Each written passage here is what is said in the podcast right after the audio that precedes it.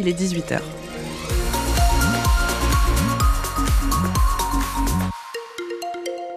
Les infos, Benoît Martin, bonsoir. Bonsoir Lisa, bonsoir à tous. Un hommage national sera rendu à l'ancien ministre de la Justice, Robert Badinter, décédé la nuit dernière à l'âge de 95 ans. L'annonce de cet hommage a été faite par Emmanuel Macron, lequel salue une figure du siècle, une conscience républicaine, l'esprit français. Robert Badinter avait porté à bout de bras l'abolition de la peine de mort en 1981. Cet avocat de métier défenseur des derniers condamnés à mort était d'ailleurs venu dans l'Ouest rencontrer les salariés de Ouest France pour faire passer le message de l'abolition. Et comme souvent à l'époque, il avait dû se heurter à la réticence d'une part importante de la société française, comme il le racontait quelques années plus tard au micro de France Bleu.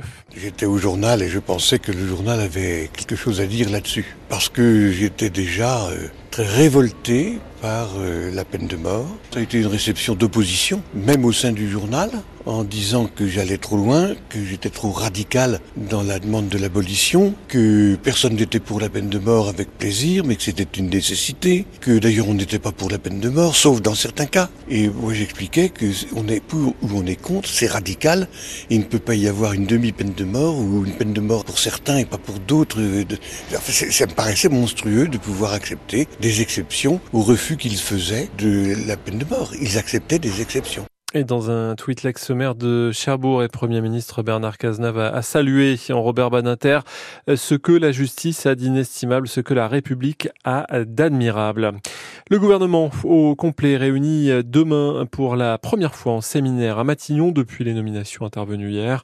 Objectif fixer les priorités des prochains mois, le calendrier et la méthode. 18h02 sur France Bleu Cotentin. Pas de mauvaise surprise lors d'une nouvelle série de contrôles sur l'origine des produits alimentaires ce matin dans une grande surface de Condé-sur-Vire. Les services de la direction de la protection des populations poursuivent en effet euh, ces contrôles promis par le gouvernement en réponse à la colère des agriculteurs. C'était donc dans le Saint-Lois aujourd'hui. Antoine Nifo y était pour France Bleu Cotentin. Au rayon fruits et légumes, cet habitué fait ses courses. Est-ce que vous êtes sûr que tous les produits que vous voyez là, ils sont conformes aux étiquettes? Ah ben moi je fais confiance. Ce qui est marqué, si jamais c'est pas bon, je reviens plus. Derrière lui, un homme porte un gilet aux couleurs du magasin. Il accompagne le contrôleur à travers les rayons. Euh, Renouf Thierry, je suis le PDG du magasin. Vous avez beaucoup de contrôles comme ça? Oh, Oui, les fraudes, ils viennent 3-4 fois par an à peu près.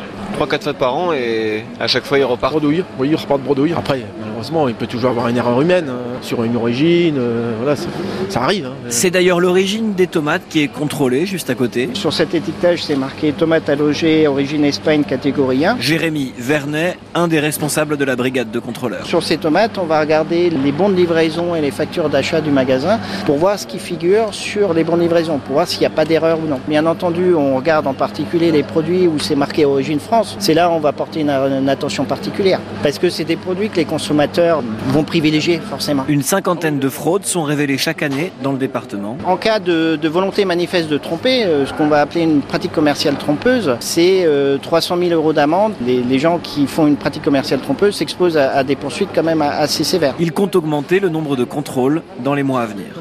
Un reportage signé Antoine Lifouf. Les parents d'élèves du regroupement pédagogique de Cambernon-Monthuchon se mobilisent contre la fermeture annoncée d'une des classes de l'établissement à la rentrée prochaine, faute d'élèves suffisants. Fermeture annoncée cette semaine par l'inspection d'académie. Une soixantaine de parents et d'enfants étaient réunis devant l'école pour protester cet après-midi. Ils ont lancé une pétition sur le site change.org pour réclamer un abandon de cette mesure. Trouver un job dans le secteur épique, c'est possible. C'est un secteur qui recrute dans la région. Quelques 1600 postes sont à pourvoir partout en France, un tiers en Normandie.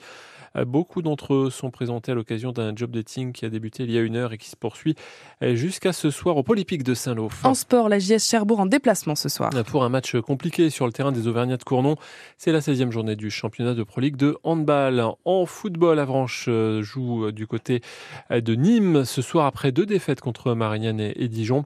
Et puis l'US Granville reçoit Bologne. C'est en N2 ce soir au stade Louis Dior. Sachez que les supporters qui viendront déguisés rentreront gratuitement dans le stade. C'est normal, c'est carnaval à Granville, ça démarre ce soir et ça dure jusqu'à mardi avec la cavalcade tout ce week-end. Et puis quel est le point commun entre Étienne Dao, Louane, Pierre Demar, Zao de Sagazan, Jane ou encore Vianney et Véronique